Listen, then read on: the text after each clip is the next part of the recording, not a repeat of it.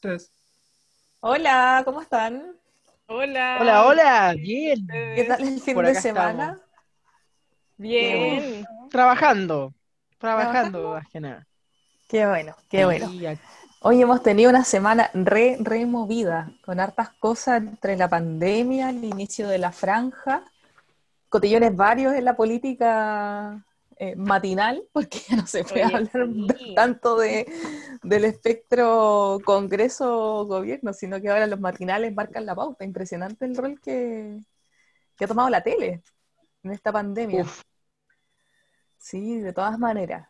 sí, Eh, totalmente. Saludamos a todos y todos a quienes nos están escuchando. Estamos con un nuevo capítulo del podcast del Maison para el Mundo y, en esta oportunidad vamos a revisar el avance de la pandemia en Chile en todo su espectro, viendo un análisis político, conversando de eh, la salud mental y viendo también la- los problemas y desigualdad que ha generado también la pandemia, la segunda crisis que se llama.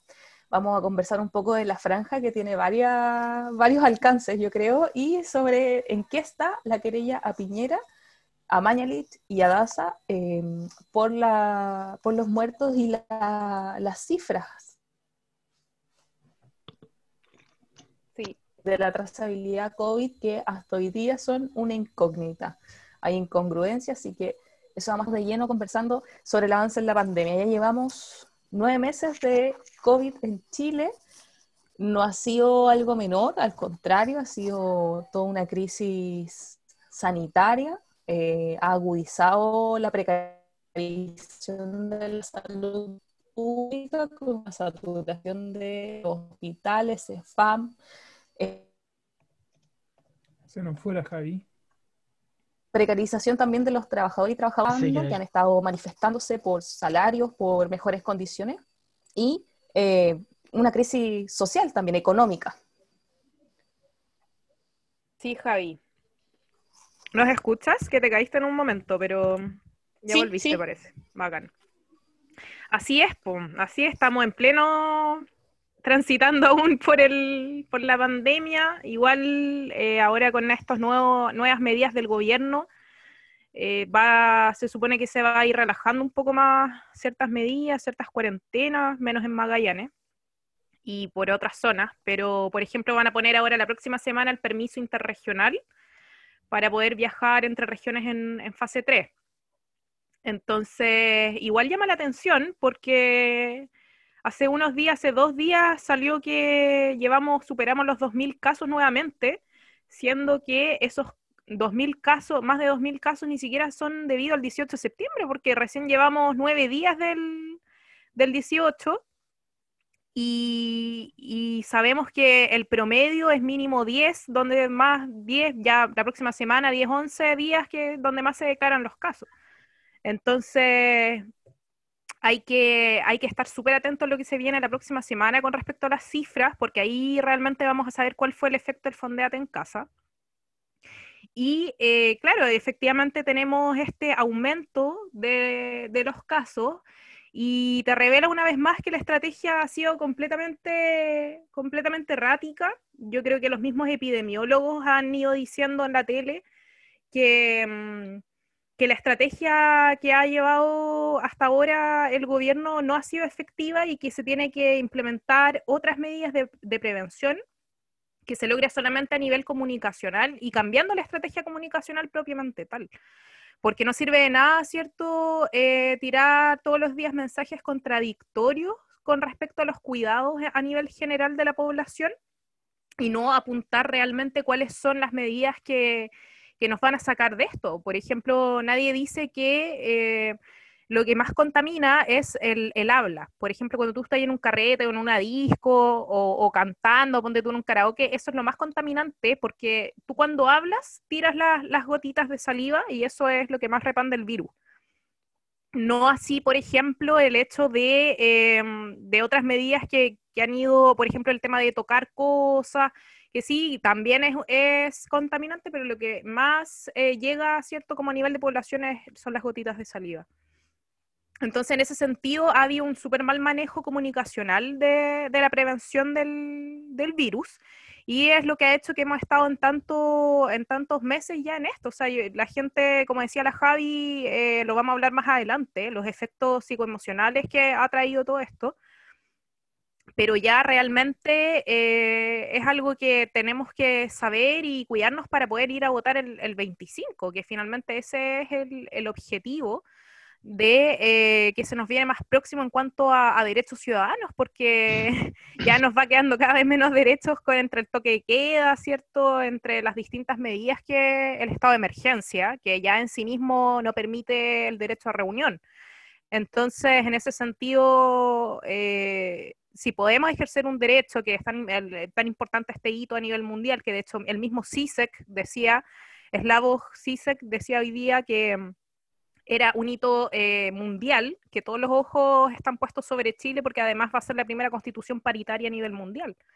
Entonces, eh, tenemos que estar súper súper atentos con eso y cuidarnos, cuidarnos principalmente. Sí, la verdad yo estoy eh, pensando lo que respecto al tema de la pandemia y justamente en esto también se toma la opinión pública algo que siempre estuvo en discusión respecto a cuáles son las vías de contagio y todo, y una de ellas era el transporte. En el transporte justamente cuando se explicaban cómo podías, eh, cómo en Santiago eh, están cada vez más explosivos los, lo- lo- los contagios no solamente era por, por todo lo que tiene que ver la concentración de, eh, en la cantidad de gente, sino también tiene que ver con la concentración de gente. Y esa concentración se, se ve en el metro. Y el metro también fue noticia esta semana, o sea, eh, fue muy preocupante también eh, que bajo una gran noticia que la quería tirar el gobierno, como fue la reapertura del, del metro en casi su totalidad después de, de la revuelta popular, donde estuvo marcado su discurso por, por nuevamente como lo, el, el gran enemigo interno que hay, que todavía ni siquiera están los culpables, todavía ni siquiera están identificados los, los responsables de la quema del metro, pero eh, Piñera asume que hay un enemigo interno.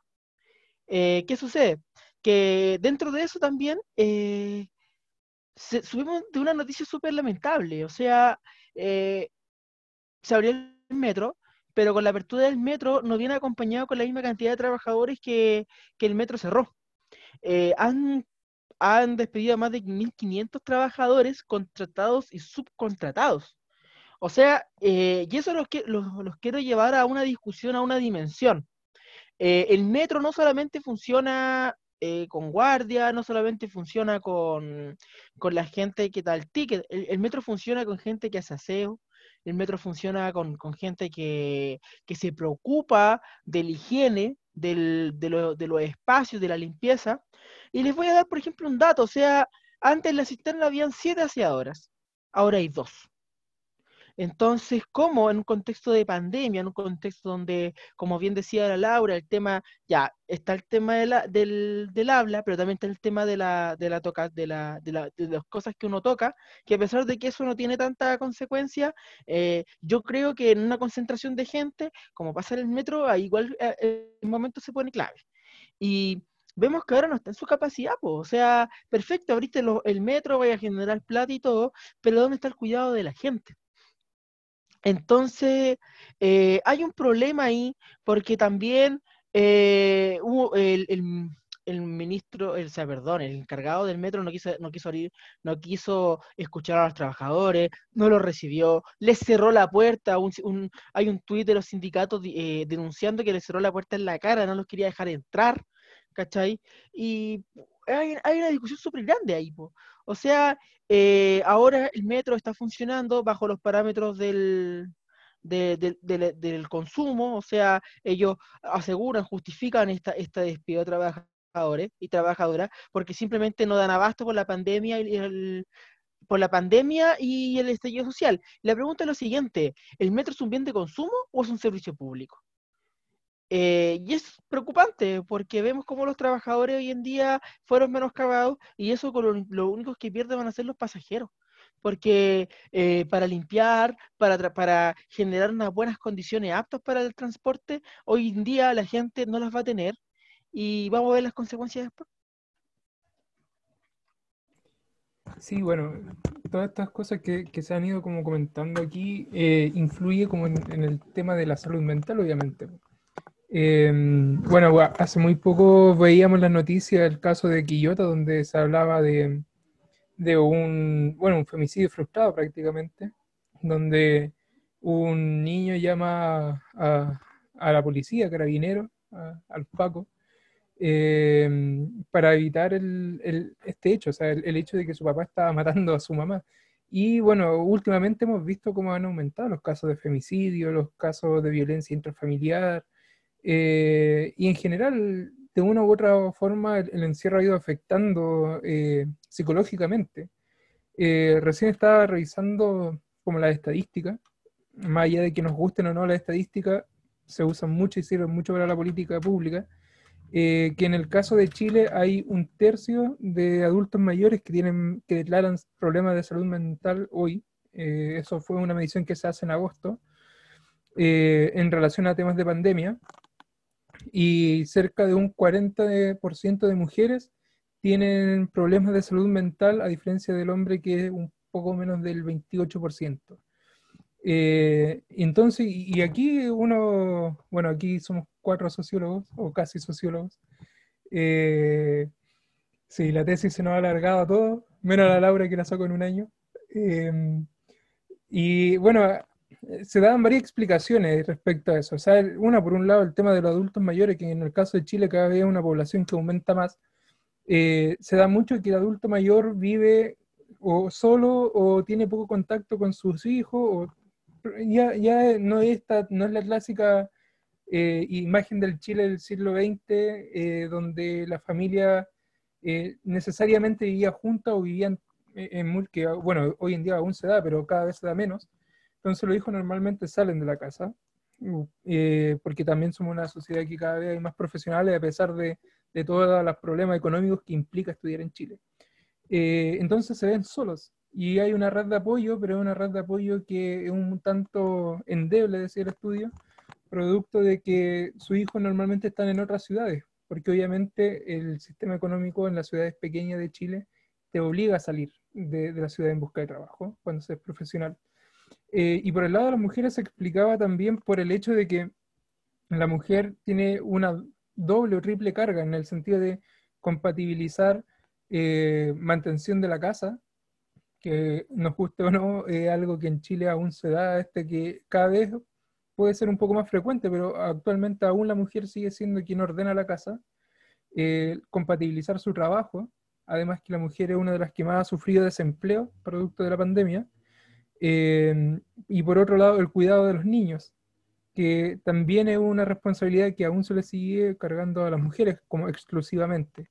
Entonces todas estas cargas que se, se, se grafican en este estudio eh, causan problemas mentales, en, en, este caso en particular, más a la mujer que el doble de lo que se registra en hombres, eh, y lleva a diferentes situaciones que pueden desembocar no necesariamente en, en pero sí en problemas psicológicos como eh, estrés, eh, se han mostrado casos de, de eh, ataques de crisis de pánico y cosas por ese estilo. Entonces la salud mental, que ya Chile tenía una salud mental muy paupérrima eh, antes de la pandemia, y ya había una crítica y, una, y leyes que en realidad nunca vieron la luz respecto a la responsabilidad del Estado en la salud mental.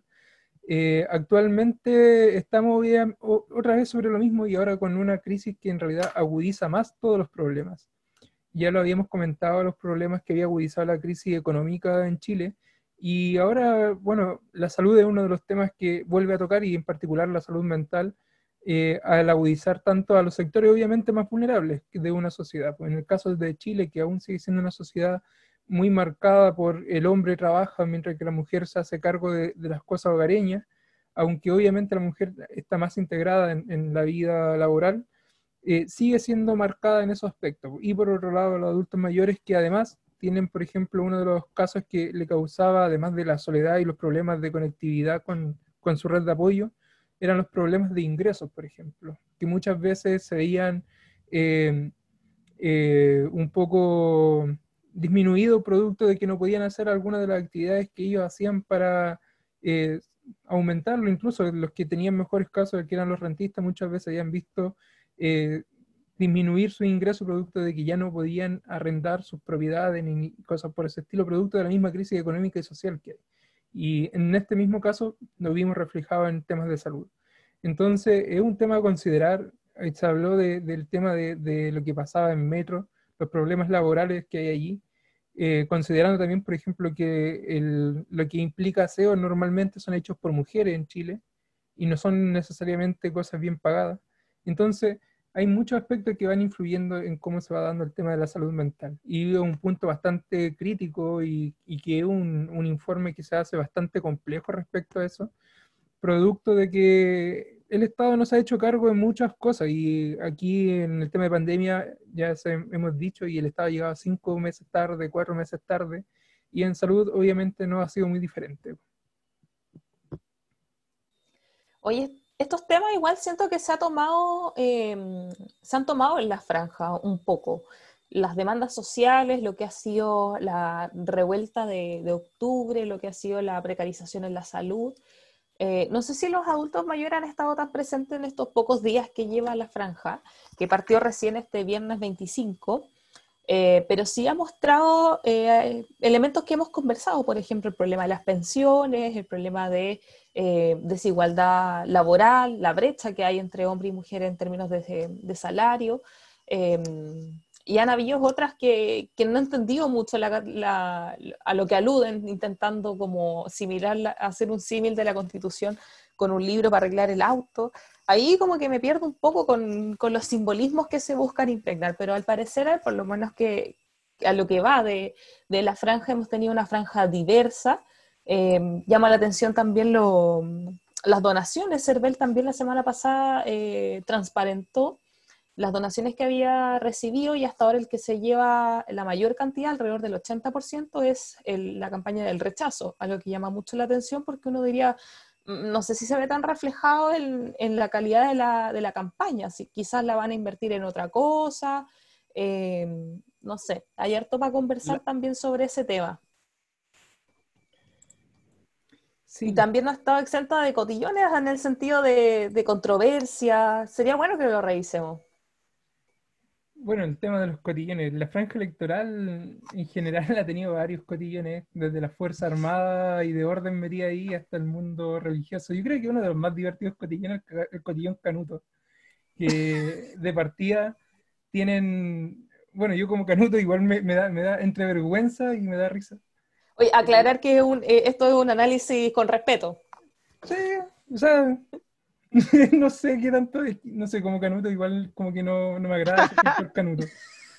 Eh, pero, por ejemplo, o sea, desde la gráfica que es como que le hicieron con PowerPoint a las cosas que dicen, o sea, que yo creo que es lo más, y, y que es lo que ha sacado un poco de roncha y que se han hecho muy buenos memes por los demás, esto de, de, de Bart con el diablo, ahí votando a prueba. Entonces, no, pero yendo como al, tema del cotillón canuto, por ejemplo, es bastante llamativo el uso de la religión y, que yo creo que en el caso chileno, eh, actualmente tenemos muy malos representantes de la iglesia evangélica y protestante con el mundo político, desde la bancada evangélica que existe, que es exclusivamente de derecha, y que poco, poco honor le hace a lo que fue el mundo protestante del siglo XIX y buena parte del XX. O sea, considerando, por ejemplo, que uno de los primeros puestos políticos ocupados por un evangélico era un comunista que era pentecostal, que hoy son los que votan rechazo paradójicamente. No todo el mundo pentecostal, también hay, hay excepciones. Entonces es bastante llamativo esto de, de, salir a llamar como evangélico a votar rechazo. ¿En qué sentido? En que ocupan cosas, frases y, y juegan con el miedo y las creencias que muy sacadas de contexto están. Eh, veíamos a este sujeto que decía yo estoy del lado de Dios y voto rechazo. Eh, y bueno, y yo creo que eso poco ya para el lado del evangélico, este es el mes de la Reforma Protestante, el 31 de octubre, un mes bastante particular, donde muchas iglesias celebran con cerveza, mientras que otras son puritanas y no hacen nada. Eh, nos encontramos con esta contradicción, o sea, Martín Lutero, por ejemplo, en el mes de la Reforma, él el 31 de octubre lo que hace es protestar contra la utilización de, de la, de la Biblia por parte de la Iglesia Católica contra los aprovechamientos que tienen contra un pueblo que para ese momento para él era ignorante, siéndole un doctor, doctor en, en teología obviamente. Y hoy en el siglo XXI vemos otra vez lo mismo, o sea, iglesia aprovechándose de, de, este poder que implica sobre la gente, sobre las creencias, que en particular el asunto, eh, llamando a votar rechazo cuando en realidad el espíritu de la reforma protestante es totalmente el contrario, o sea, su lema en ese momento era eh, somos libres por la gracia de Dios y, no permite, y eso nos permitía criticar la Biblia incluso, dudar de cosas. Hoy en día tenemos a evangélicos totalmente diferentes. el año 80, después de la dictadura, el, inglés, el ingreso de los neopentecostales rompe con todo eso teniendo en cuenta la tradición propia chilena de los evangélicos. Por ejemplo, dentro de la tradición reformadora que tiene Chile, eh, el Estado laico, que, bueno, lo que queda del Estado laico, lo que tiene de Estado laico, se lo debemos a un pastor evangélico, por ejemplo, a David Trumbull. Y hoy tenemos a los mismos evangélicos quejándose de que van a sacar a Dios de la Constitución. Entonces hay un desconocimiento total y una inconsecuencia, yo creo que con la historia propia que no se le hace honor. Y bueno, ha dado para esto esta política un poco eh, burda respecto a, a, cómo se integran no es que crea que, la religión como tal debe estar tan apartada de la política, pero yo creo que la religión a la religión y la política pública a la política pública, que es pastelera a tus pasteles. Eh, porque obviamente Chile como país laico tiene eh, diferentes, creencias, tiene desde musulmanes a budistas eh, y cuánta religión nueva que van saliendo cada, cada cierto tiempo. Entonces, no podemos abocarnos e imponer un Estado así como tal. Yo creo que, bueno, esta lógica de que el Estado no debería tener un Dios, porque en realidad el Estado busca representarlo a todos. Entonces, yo creo que hay que ser bastante cuidadoso. Esperamos que ojalá nunca el evangélico llegue a ser como en Brasil. Yo creo que un daño lo que hace la iglesia evangélica en Brasil, siendo yo evangélico. Eh, y que debería normarse totalmente. O sea, yo creo eh, estos temas religiosos en Chile, yo creo que es demasiada libertad religiosa y que no se hace bajo el mismo engaño que hay un poco de la libertad de expresión, o sea, la libertad de expresión es válida siempre y cuando haya respeto. Y muchas veces la religión en Chile pasa a llevar ese respeto de los derechos de los demás. Entonces, para mí es una campaña burda, una campaña que apela desde un desconocimiento tanto de la historia de la iglesia evangélica en Chile, engloba un mundo muy diverso, y no le hace justicia nada ni a la reforma protestante ni, ni al protestante histórico, este que, que, buscaba el Estado laico donde todos cupieran y, y, que buscaba en realidad pensar, como por ejemplo en Alemania el padre de la educación pública es un pastor luterano. Entonces hay que hacerle justicia a la historia y como dice la historia pesa y hay que hacerse cargo de ella, cosa que aquí en Chile deja bastante que decir.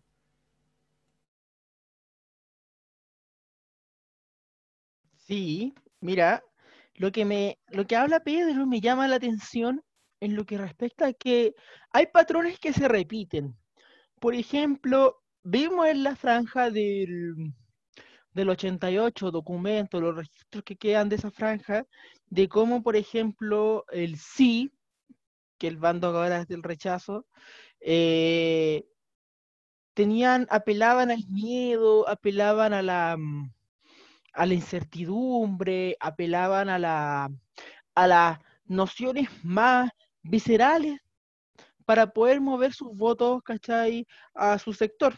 Mientras que veíamos una campaña del, no, eh, que quiso ser un poco alegre, un poco más con, una con un jingle que hasta el día de hoy se, se recuerda, pero también tuvo un momento esa franja.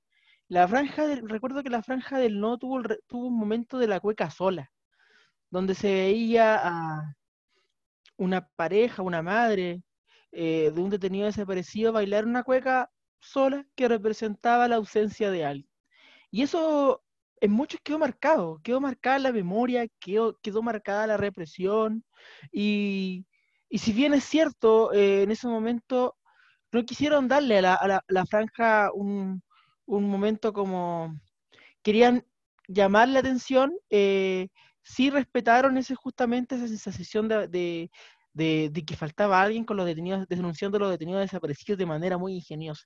Hoy en día lo vimos, que creo que una de las partes más eh, conmemorativas que tenemos respecto a, a, a esta franja ha sido las apariciones de Gustavo Gatita, de Gustavo Gatica y Fabiola Campillay. O sea, yo creo que más de alguno que tiene sangre en el cuerpo eh, sintió ese, ese, esas intervenciones, les llegó hasta adentro. Creo que fue, y lo que más, por ejemplo, lo- especialmente de Gustavo Gatica, de Gustavo Gatica, vemos, no es un Gustavo Gatica mártir, no es un Gustavo Gatica eh, destruido, vemos un Gustavo Gatica entrando en la marcha, entrando nuevamente a luchar, entrando nuevamente a tomar las banderas y diciendo que lo que hemos logrado hasta ahora no puede quedar en nada.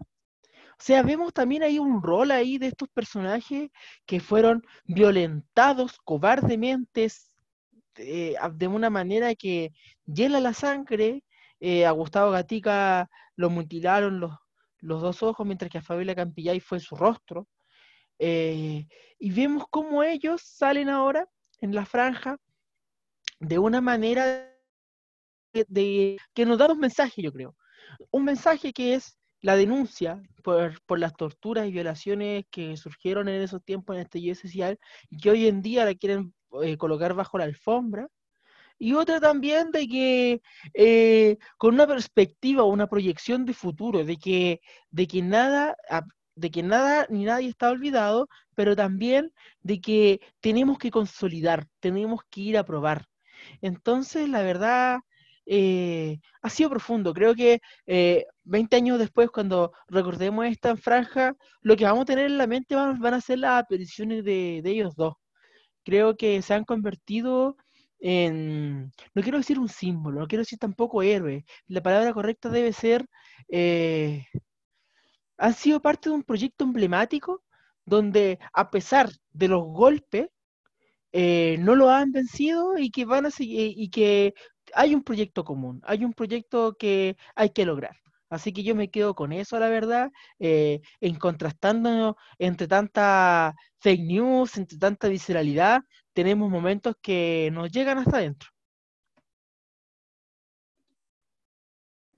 Oye, sí, hablando de fake news, eh, está la fake news de la, de la Paulette Vega que salió en la franja del rechazo, que ella era dirigente estudiantil, que estudiaba trabajo social, estudia todavía, de la U de Chile, y que la, la Antonia Atria, la, la hija de Fernando Atria, eh, estuvo denunciando, eh, denunciando ahí mm, la fake news que finalmente nunca, porque ella dijo que la habían tratado de quemar, que había sido discriminada en la carrera, que tuvo que salirse, después meterse de nuevo, y salió contando ese testimonio, y ahí todo el mundo desmintiendo finalmente que era chanta. Y al final lo que se repite mucho en la estrategia del rechazo y de la derecha en general cuando hacen campaña son los testimonios individuales es una estrategia comunicacional política que, que, utiliza la derecha, que es parte del populismo, en que ellos toman un testimonio individual y eh, también con el, el, chico homosexual que salió también ayer en la franja del rechazo. Es el mismo, la misma lógica, eh, que era la Florida, me parece. Y salen eh, dando su testimonio, su experiencia personal, y eso lo, eh, lo, lo amplían, digamos, como si fuese una realidad como si fuese algo a nivel eh, global o mayoritario, ¿cierto? Cosa que no es así. Así es que finalmente esa estrategia basada en esos mecanismos, esos recursos populistas que muchas veces caen en las mentiras y en estas fake news, hay que tener mucho ojo porque finalmente es parte de la vieja política y de esto que nosotros hemos criticado y que, finalmente estamos tratando de, de deconstruir, ¿cierto?, en, en, en, la forma de hacer política, que no es una forma sincera, no es una forma eh, correcta, ¿cierto?, ética de hacer política. Así es que un poco concordar con lo que ustedes planteaban de poder eh, hacer estos, estos análisis como también a nivel comunicacional y yo creo que uno de los aspectos fundamentales que tenemos que apelar en esta nueva constitución es el rol de los medios de comunicación, porque estos, los medios de comunicación actualmente en Chile también lo que hace es eh, pasar puras fake news o tomar casos particulares, ¿cierto? y eh, generar mucha tensión en, la gente. Por ejemplo, en esto, en, general, en todo lo que son eh, las noticias criminales, ¿cierto? De, ya sea asesinato, violación, etcétera. Eh, que lo pasan constantemente en la tele, eso genera mucha angustia en las personas. De hecho, en Europa, en muchos países, eh, esa sección de los diarios o de la tele está súper mal vista por la gente. La gente no ve esas cosas, no, no pesca tanto. Pero acá en América Latina, en Argentina también, eh, acá en Chile también hay ese morbo de, de lo criminalístico que no, no es sano finalmente. Si sabemos que los crímenes existen en todos los países, lo importante es cómo prevenirlos y hacer estrategias comunicacionales de, prevención efectiva, por ejemplo, no sé, cómo eh, llevar una buena convivencia familiar, ¿cierto? Cómo mantener relaciones sanas, eh, exentas de violencia, o sea, son temas generales que, podemos ir tratando a nivel de la población, a nivel de educación, ¿cierto? Y, no a través del miedo, no a través de la angustia con estos casos particulares que además exponen la vida de eh, las familias y de, y de las víctimas, o sea, eh, eso también es otro tema. Ahora eh, vi que el hermano de Felipe Camiroaga estuvo haciendo una declaración hace poco porque salió Felipe, Felipe Camiroaga la foto en, una, en una de las franjas del, la prueba y eh, él dijo que no, no correspondía. Entonces, eso también es un tema, o sea, hasta qué punto exponemos también ciertas caras, ¿cierto? Para, para poder eh, finalmente hacer pasar un mensaje, pero sin el consentimiento de las familias. Y ahora con el tema de las redes sociales, con lo digital, con esto de la pandemia que, hemos ido eh, usando más, tenemos que tener mucho cuidado porque hay temas legales también y psicoemocionales importantes a través de estos conductos virtuales y también es algo que tenemos que hablar en la Constitución. Yo creo que no se ha abordado plenamente los efectos, los impactos éticos y psicológicos también del uso de estas redes sociales, ¿cierto? De exponer tu intimidad públicamente, eh, de exponer tu, tu identidad, ¿cierto? por ejemplo, nuestras mismas casas, cómo se exponen, nuestras familias, muchas veces los hijos también, que son menores de edad. Entonces, esos son, son temas que tenemos que, ir preparando, ¿cierto?, para, hablarlo en esta próxima constitución. Así es que en realidad yo me quedo, me quedo con eso del, tema de, la tele.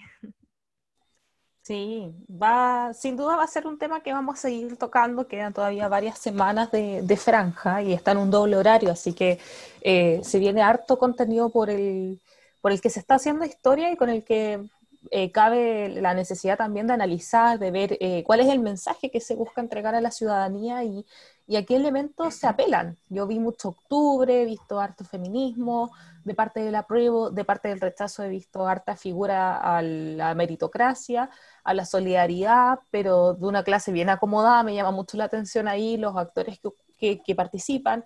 Eh, bueno, ahí tendremos que seguir estando atentas y atentos a, lo que se va presentando día a día.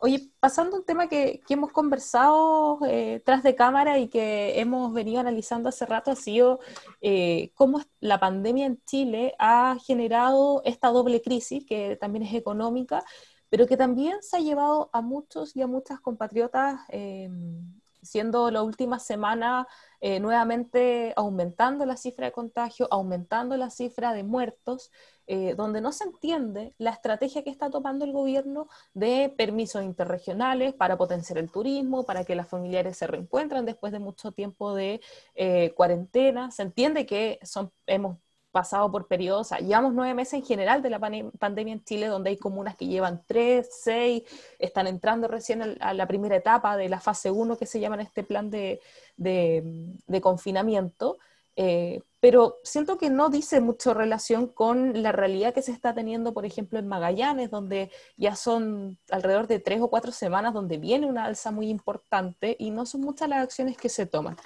Dentro de este contexto, eh, se presenta en junio una querella de parte del alcalde Daniel Jaue, en conjunto con concejales, y también después se suman concejales de eh, la comuna de Santiago, de Conchalí, donde se acusa el delito de denegación de auxilio y abandono de, deberes de parte de eh, Sebastián Piñera, de Mañalich, de Daza, donde se cuestiona un poco lo que recién les comentaba, o sea, el cierre tardío, por ejemplo, de la frontera, esta cuarentena dinámica, eh, creo que es como la metodología única a nivel mundial de que una comuna sí, una comuna no, eh, donde no se conoce la transparencia de cuál es el criterio, eh, no se conoce también realmente quién toma las decisiones, porque a pesar que hay un comité de expertos, de que hay una mesa social por el COVID, donde reúne, eh, por ejemplo, a, la presidenta del Colegio Médico que participa, rectores y distintos expertos, al parecer es solo una pantalla, porque no escuchan finalmente sus propuestas, sus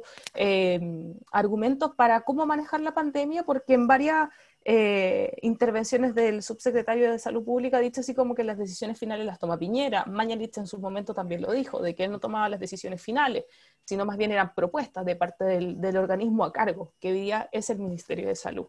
Creo que abordemos esto porque no ha estado eh, exento de, de polémica este proceso en donde tenemos hace unas semanas, la PDI va al MinSal, incauta algunos documentos oficiales para entender un poco cuál ha sido la estrategia y develar información que se ocultó y que fue contradictoria de lo que decía el MinSal en su reporte diario con Mañerit y lo que se reportaba a la OMS, de lo que era el número de contagiados y muertos. Ahí parte un poco este, este conflicto de contradicción y ya lo último que yo creo que es digno de más que analizar, que es esta búsqueda de, Piñera de buscar remover al fiscal que está a cargo de la investigación, o sea, intervenir directamente en el Poder Judicial de quién está llevando adelante la intervención. Oye, sí, Javi, la verdad es que eh, lo que lo que dices justamente ese contexto era ahora que estamos ya cuánto a ver marzo, abril, mayo, junio, julio, agosto, seis meses después de esa de esas medidas son completamente irrisorias. O sea, agregando elementos, eh, hubo un momento que Florida, hubo la mitad de Florida que estaba en cuarentena y la otra mitad que no. Y era como, ¿qué carajo? O sea, como, era un chiste. ¿Y cuáles eran los motivos, las razones? Y agregando otro elemento, recordemos que la mesa social que hace, o sea, esta mesa de expertos que hace Piñera, no la hace desde el día uno fue después de muchas presiones de la, de, ciudadanía, del colegio médico, de la CUT, después deja fuera la CUT ¿sí? de esta mesa que se estaba generando. Y al final se crea para generar una contención respecto a, a todas las dudas que generaban las acciones que estaba implicando eh, Sebastián Piñera. Pero como bien dijo eh, Javi, o sea, Sebastián Piñera, Jaime Mañanich, la Paula Daza y el subsecretario Arturo Zúñiga fueron eh, eh, querellados por Jave y otro alcalde eh, por los fallecidos en sus comunas. Y justamente se le está acusando de cuasi delito de homicidio y de negación de auxilio y abandono de destino. ¿Por qué? Se preguntarán. Sucede aquí que eh, el argumento que se tiene de esto es que se dice que fue deliberado. ¿Qué significa deliberado? Que de manera intencional y no por un criterio técnico, podríamos llamarle, o un criterio, un criterio social, vamos a llamarlo con más sensibilidad, eh, se dejó afuera Recoleta de, de, tomar medidas frente a Recoleta. O sea, Recoleta llegó un momento, eh, chiquilla, chiquillo, que eh, tenía Santiago Centro, tenía Providencia, tenía Las Condes, que son como las comunas que están cerca de Recoleta, en cuarentena, y en Recoleta no tenía cuarentena. ¿Cuál fue el efecto? Muchas personas iban a comprar a Recoleta, por ahí por La Vega, muchas personas iban a, a comprar a estos molchinos que tienen por ahí también, y, pasa que se genera concentración de gente eh, y, empezaban a subir los muertos, hubieron 65 muertos de repente, a las Condes por mucho menos lo dejaron en cuarentena y no se hacía, no había respuesta. Fue denunciado, eh, se, vio, se vieron a, los alcaldes eh, interpelando al, al, ministro, al presidente, y no había respuesta. O sea, ¿quién se hacía cargo de los muertos en ese momento? ¿Quién se, hacía cargo de, de, todo este abandono que está por todo este centralismo también? Que yo pienso que hay que ponerle un momento ahí también cuáles son las funciones y atribuciones que tienen las gobernaciones, las comunas, eh, respecto a estos temas, porque al final de cuentas, eh, desde el tema central, desde el, eh, primó un interés económico, primó un interés que y ¿saben qué? Ni siquiera un interés económico, porque entendamos interés económico por, por, interesarte en, en, la economía que hay interna, en, la economía del hogar, que no falte el pan y el, el té, por ejemplo. No, acá lo que se estaba viendo era, eh, se estaba cuidando los números de, de, crecimiento o de baja de sectores más, más pudientes, de un sector de la sociedad. No sé, ni siquiera se preocuparon por la economía del hogar, porque ni siquiera hubieron medidas para la economía del hogar. Entonces, esta, abrimos debate en este momento respecto a, a que esta, esta querella fue, yo pienso que marcó un hito, porque prácticamente habla que aquí no hubieron errores, sino que hubieron decisiones conscientes respecto a un interés político personal que tenían de mantener la economía de unos pocos. Entonces me gustaría escuchar a los demás también respecto a eso, qué sucede ahí, qué piensan. Sí, o sea, es que, bueno, el padre yo creo que hace un muy buen resumen de, de esto, como cuando plantea el tema de, de Recoleta y que entra y qué comuna no entra en cuarentena. De hecho, en un momento fue muy divertido, creo que era como en la comuna de Puente Alto, donde el asunto de la cuarentena era casi prácticamente calle por medio. Eh, entonces ahí hay una planificación y yo creo que, bueno, la querella que hay contra Piñera y Mañalich y la acusación constitucional contra Mañalich es una acusación que obviamente los altos cargos de, se lo merecen, o sea, no pueden decir que ellos no sabían que se estaba haciendo esto o lo otro. ¿sí? Aquí en Chile, gracias al sistema presidencialista, el único que gobierna el presidente en todo el ámbito de la administración pública. Eh, entonces, eh, pasa esa lógica, o sea, no, no, no pueden desconocer eh, el hecho de lo que estaba sucediendo acá. No sé por qué hay dos patricios pulgares. pero, en fin. Entonces, dentro de, esa lógica, Mañalich obviamente se, es responsable de la planificación. recordemos que también ahí hay un problema respecto al título, que en un momento salió de que en realidad no era lo que decía, no era epidemiólogo como, como se afirmaba. Entonces, obviamente, pasan, pasan esos detalles, y más si es que, por ejemplo, él siendo ministro de, de, Salud, eh, hay un equipo que supone asesorarlo, eh, y se toman medidas como, por ejemplo, excluir a Recoleta cuando Recoleta tiene uno de los centros de abastecimiento de Santiago, que es La Vega, que muchos muchos compran ahí, muchos santiaguinos, una, una capital que tiene 8 millones de habitantes por lo demás. Eh, y entonces, obviamente, tiene una responsabilidad, tiene una responsabilidad en la planificación. Eh, tiene una responsabilidad, por ejemplo, en tomar qué medida, porque en un momento él apela a eh, la inmunidad de rebaño, dijo.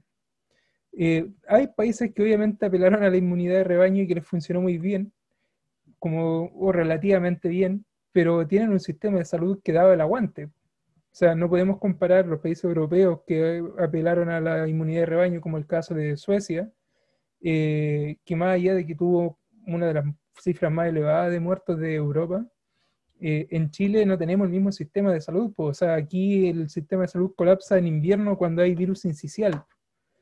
Eh, y ahora estábamos en invierno más con una pandemia encima. Entonces, no podemos apelar a, políticas y, yo creo que ese titular se lo ganó muy bien. Eh, un titular que salió en, la Do, eh, Deutsche Welle, que decía algo así como eh, Chile aspira a política europea y se encuentra que es latinoamericano.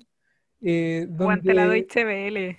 Donde realmente se encontró con eso, chocó con eso se encontró con que el ministro de Salud se enteró que en la población hay gente que vive nada en pasajes angostos, donde muchas veces la, gente vive en cuanto 40 metros cuadrados y son 6, 7.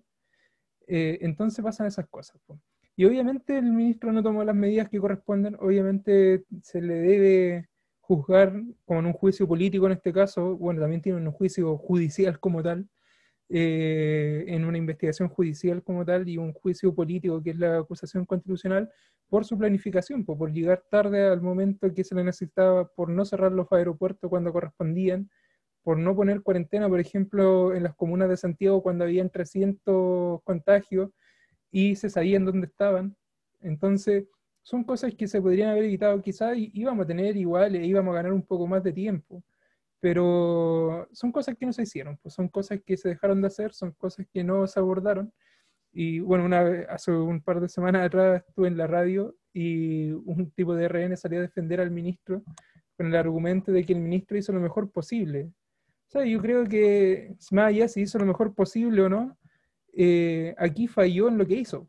Y eso es lo que vale. O sea, no por nada somos uno de los países que tiene mayor cantidad de contagio, no por nada somos uno de los países que en su momento aumentó, o sea, quizás no llegamos a tener tantos muertos porque por suerte el sistema aguantó, pero, o aguantó relativamente bien, pero falló, falló y eso produjo además un sinfín de crisis, unas varias crisis que se fueron acoplando y también produjo que, por ejemplo, en el caso chileno, que podría haber sido bastante más fácil tomarlo por la propia geografía del país, por la propia distribución de la población y todo el asunto, una crisis económica que podríamos haberla tomado con, mejor, con mejores condiciones, si las medidas de salud hubiesen sido las correctas.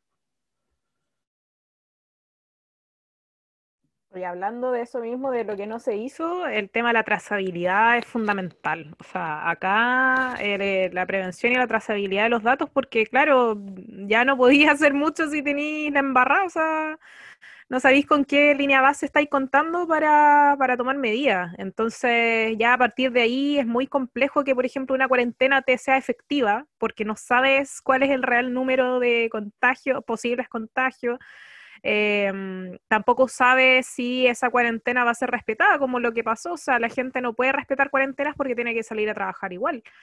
Entonces no hay un Estado garante de derechos y eh, a eso lo quiero relacionar también con el segundo retiro, el 10%. O sea, que lata, que fome, que tengamos que sacar de nuestros ahorros para poder pasar esta pandemia eh, sin hambre, digamos, para la mayoría de las personas. Entonces es completamente completamente indignante en realidad que no haya un Estado que garantice en este contexto de crisis una, posibilidad real, ¿cierto?, de, subsistencia. Entonces, finalmente, claro, a nosotros no nos queda de otra que sacarnos eh, a la gente, ¿cierto?, de, la plata del bolsillo y, y, con eso poder estar más o menos tranquilo. Entonces, eh, se agradece en ese sentido de todas maneras el proyecto porque es lo único que queda, pero el gobierno ya es como ridículo. Yo creo que ya no, no, hay otra palabra, digamos, porque finalmente, como decía el Pedro, o sea, en todos los otros países se ha garantizado todas las condiciones, se está haciendo las cosas bien desde el principio.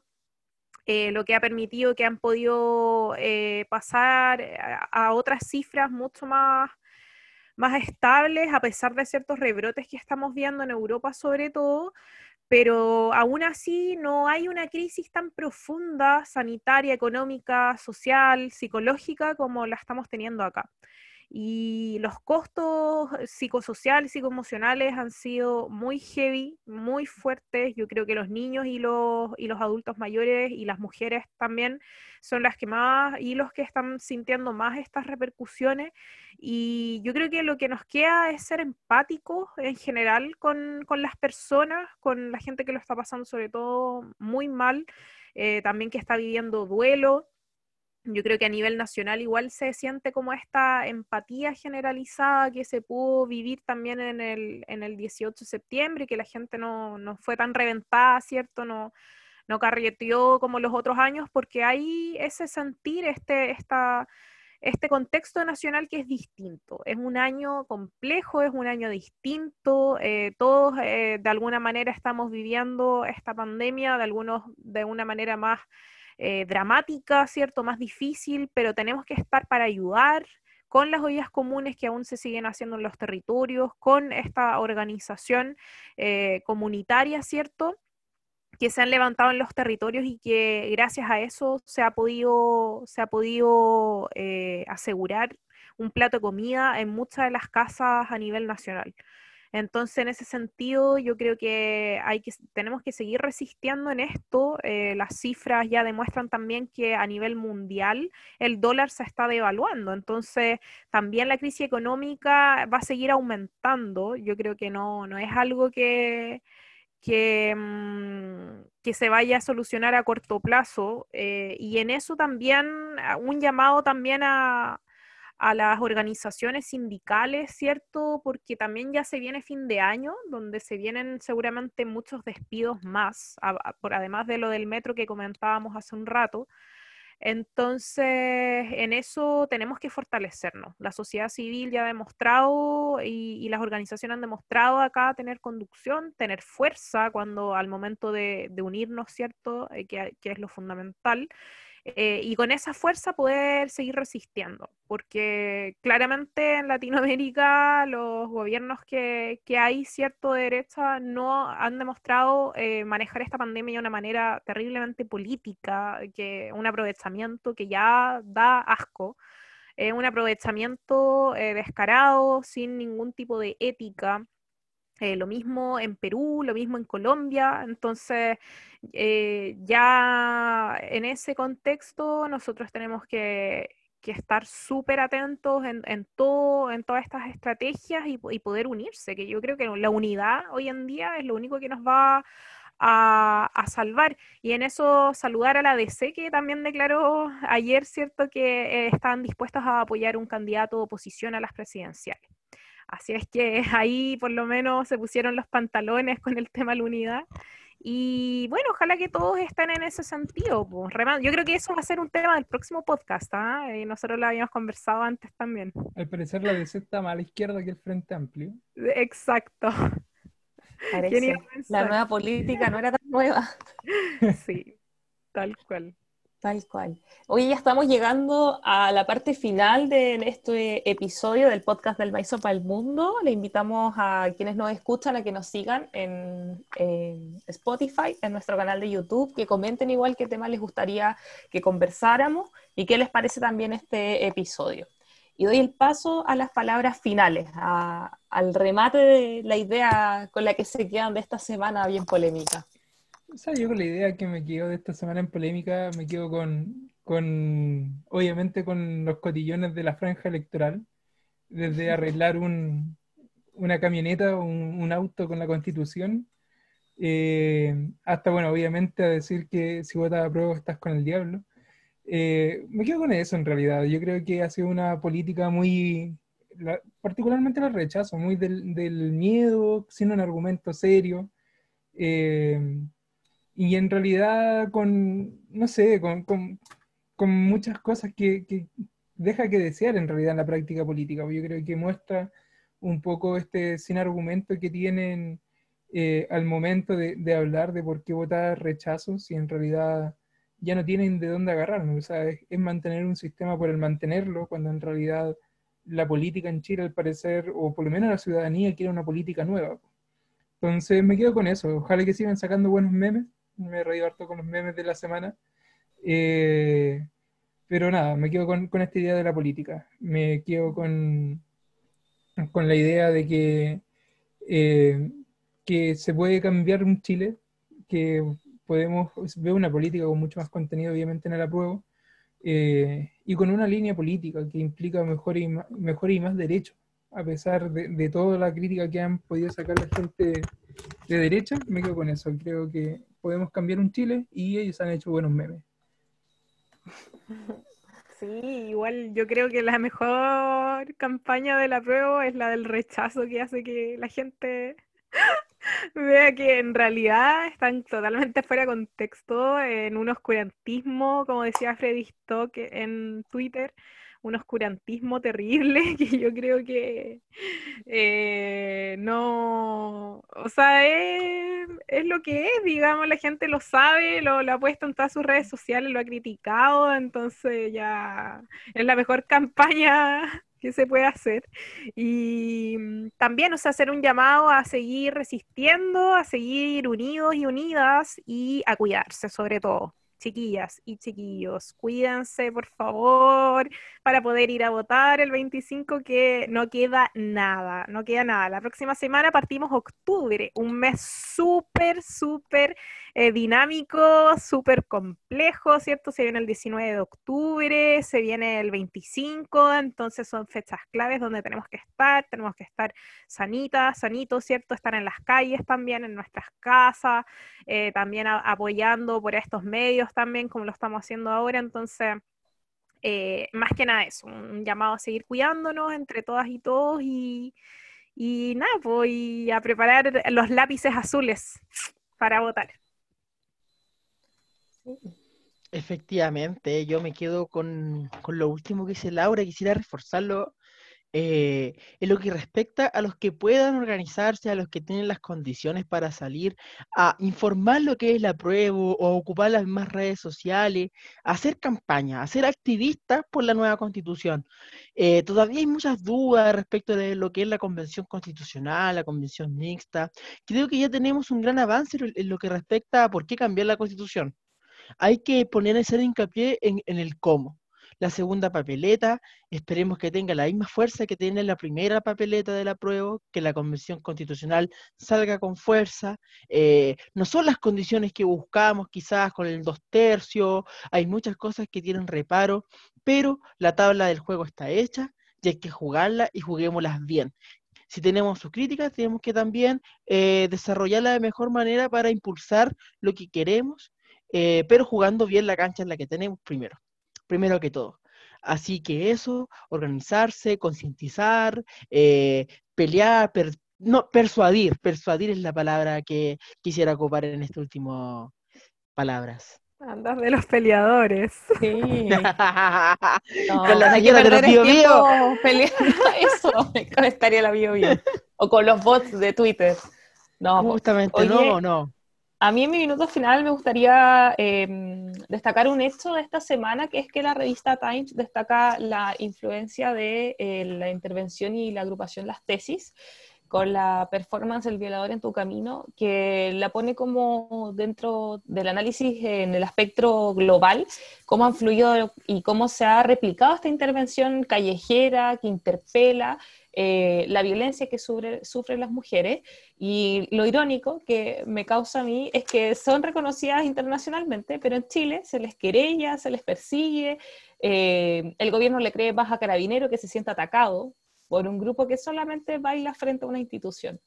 Eso es la ironía que quería comentar en mi, en mi minuto de reflexión, que yo creo que dice mucho de el nivel de desarrollo de tolerancia, de diversidad y de los saldos eh, de derechos humanos que tenemos en el país que nos falta avanzar eh, y que debe ser sin duda una de las tareas a resolver en la redacción de esta nueva constitución.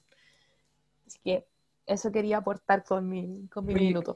Javi, agregar como lo tuyo que en esa misma semana salieron los más recordados eh, como de música en el mundo. Las canciones más influyentes. Ah, sí, en Chile, todavía no veo a Alberto Plaza ahí. todavía no lo logro. Víctor Jara, Violeta Parra, los... Inti Mani. Sí. Y, los prisioneros. Los prisioneros. Los prisioneros. Sí. ¿Dónde está la Pati Maldonado ahí? ¿Dónde están los guasos quincheros, oh. Importante, el, eh, eh, son señales importantes en esta semana de, debate, de, que empezó la franja, eh, que a nivel internacional reconozcan la cultura, las artes en Chile que son de protesta, porque las canciones son que, que destacan son de protesta, son de denuncia. Eh, al igual que lo que hacen las tesis. Entonces, eh, es algo que parece que lo único que falta que abran los ojos en este momento es el gobierno y, el sector que, eh, conservador que hoy día no quiere avanzar con... Dice, dice que va a reformar, pero hasta ahora ninguna de las votaciones, cuando uno revisa la ley de transparencia o se mete a las votaciones de la Cámara, del Senado o, o diputado, no calza mucho lo que dicen en el discurso con lo que votan realmente Así que eso va, a cerrar. Hoy ya estamos, nos estamos despidiendo de este episodio número 8 del podcast del Maison para el Mundo. Vamos avanzando, vamos creciendo también, así que invitamos a todos y a todas a quienes nos escuchan a que nos sigan y también nos comenten qué les pareció y qué temas también les gustaría que conversáramos en este espacio. Eso. Nos despedimos también. Nos despedimos. Besitos, cuídense. Una muy buena semana. Gracias por estar. para la prueba, por favor. Sí, sí a votar, a Y quédense para ser apoderados de mesa también. Y aquí Todo el rato. la cartilla del CERVEL. Siempre listo. Siempre listo para recordar cuándo y cómo se debe defender el voto. Es ah, importante, importante. Ya nos despedimos, que estén muy bien.